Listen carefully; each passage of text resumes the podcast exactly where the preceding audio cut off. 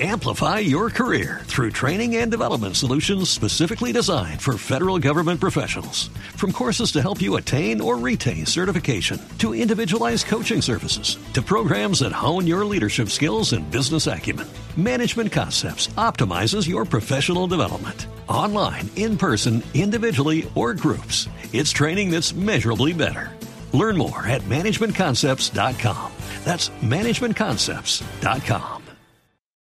Son las 2 de la tarde, 31 minutos. Aquí están las noticias. La defensa del ex magistrado Rodrigo Escobar constató con documentos la legalidad de todos los contratos con Fidupetrol. Esto en medio del escándalo del uh, ex magistrado, más bien del magistrado y expresidente de la Corte Constitucional, Jorge Pretel. Vamos con toda la información, Carlos Alberto González. Hola Silvia, así es. Eh, Jaime Granados, el abogado del magistrado Rodrigo Escobar eh, Gil, dijo que presentaron documentos en donde constatan esa legalidad, la transparencia en sus actuaciones eh, con eh, Fidopetrol. No quedó ninguna pregunta sin resolver, sin contestar en este interrogatorio rendido ante la Fiscalía. Fue un contrato de 200 millones de pesos el que realizó el ex magistrado Rodrigo Escobar con esta entidad. Total, en dos pagos hechos con todos los requisitos legales, con el pago del IVA, 200 millones. En un ejercicio profesional justificado por sus conceptos jurídicos, están todos los correos electrónicos cruzados, las múltiples reuniones están documentadas. Aquí todo se hizo como se hace en el ejercicio de la profesión, no un abogado que acaba de salir de la universidad, sino alguien que está en la cúspide de lo que es considerada las principales juristas de Colombia, de América Latina, Torres Escobar. El eh, abogado junto con eh, el eh, indiciado, con el magistrado Rodrigo Escobar, Escobar, pues recalcaron en que confían en que toda esta situación sea aclarada, confían también en la Fiscalía y esperan que salgan avantes de esta investigación. Carlos Alberto González, Blue Radio. 233. El Frente Amplio por la Paz será veedor para que las fuerzas militares cumplan con la orden de suspender durante 30 días los bombardeos a los campamentos de la guerrilla de las FARC. Natalia Gardia la congresista Ángela María Robledo, integrante del Frente Amplio por la Paz, aseguró que de ahora en adelante el movimiento no solo verificará el cese al fuego unilateral declarado por las FARC, sino que también que se cumpla con la orden del presidente Juan Manuel Santos de detener los bombardeos a los campamentos de las FARC. También vamos a empezar a hacer seguimiento a la decisión eh, del presidente Santos. No bombardeos. ¿Es verdad o no que, que, no hay bombardeos? Ayer nos dijeron en Arauca que en zonas como eh, Panamá eh, puede estarse produciendo eh, bombardeos por parte del ejército. Eso hay que verificarlo, pero fueron denuncias de eh, los pobladores del terreno. Robledo aseguró además que tendrán especial vigilancia en las regiones de Cauca, Huila y el sur de Bolívar. Natalia Gardea, al Blue Radio. Seguimos con las noticias. A las 2 de la tarde, 34 minutos, las autoridades realizaron un gran golpe en contra del contrabando en la frontera con Venezuela. Esto en la zona de La Guajira. María Camila Díaz. Con el apoyo de 300 hombres de la Policía Fiscal y Aduanera, en un operativo que duró siete días, se logró la incautación de 17 toneladas de perecederos y más de 23 mil galones de gasolina de contrabando. Todo esto evaluado en más de 1.600 millones de pesos. Estos operativos se realizaron en la frontera con Venezuela, en diferentes municipios del departamento de La Guajira, entre ellos Maicao, Uribia, Albania y Riohacha, en donde se capturaron también a dos venezolanos y tres colombianos, todos con doble nacionalidad. Al respecto, el general Gustavo Moreno, director de la Policía Fiscal y Aduanera. Igualmente la inmovilización de 19 vehículos, casi la mayoría de ellos venezolanos. Se capturaron siete personas, entre ellos cuatro venezolanos y tres colombianos. Se incautaron tres armas de fuego y se realizaron cuatro registros de allanamiento en diferentes partes del departamento. La mercancía aprendida iba a ser distribuida en ciudades como Río Hacha, Medellín, Cali y Bogotá. María Camila Díaz, Blue Radio.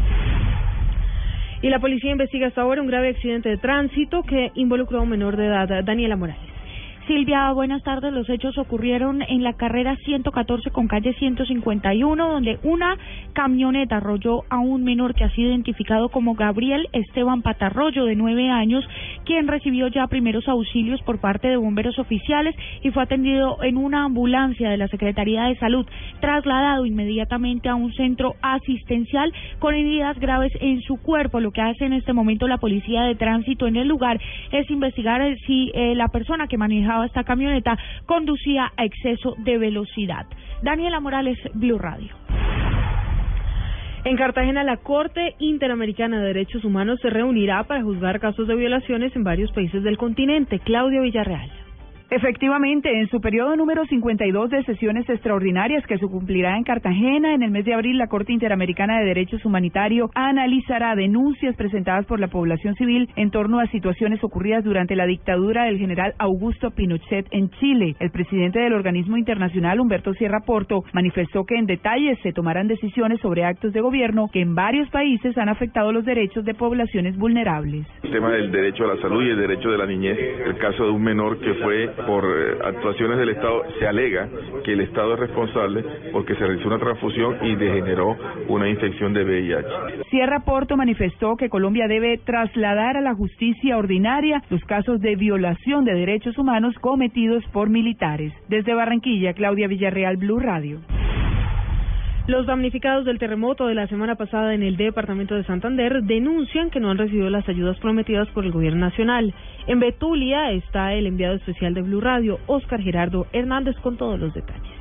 Así es, nosotros nos encontramos en el municipio de Betulia, recorriendo cada una de las casas que resultaron averiadas e incluso algunas inhabitables luego del sismo que sacudió a Colombia hace una semana. Varias de estas personas nos han asegurado que no han recibido las ayudas completas. Precisamente Alicia Gómez es una de las personas afectadas por este movimiento telúrico y que asegura que solo ha recibido un mercado y dos colchonetas. No, pues que nosotros necesitamos una ayuda porque nosotros los unos somos pobres y los otros no tenemos ayuda de más nadie.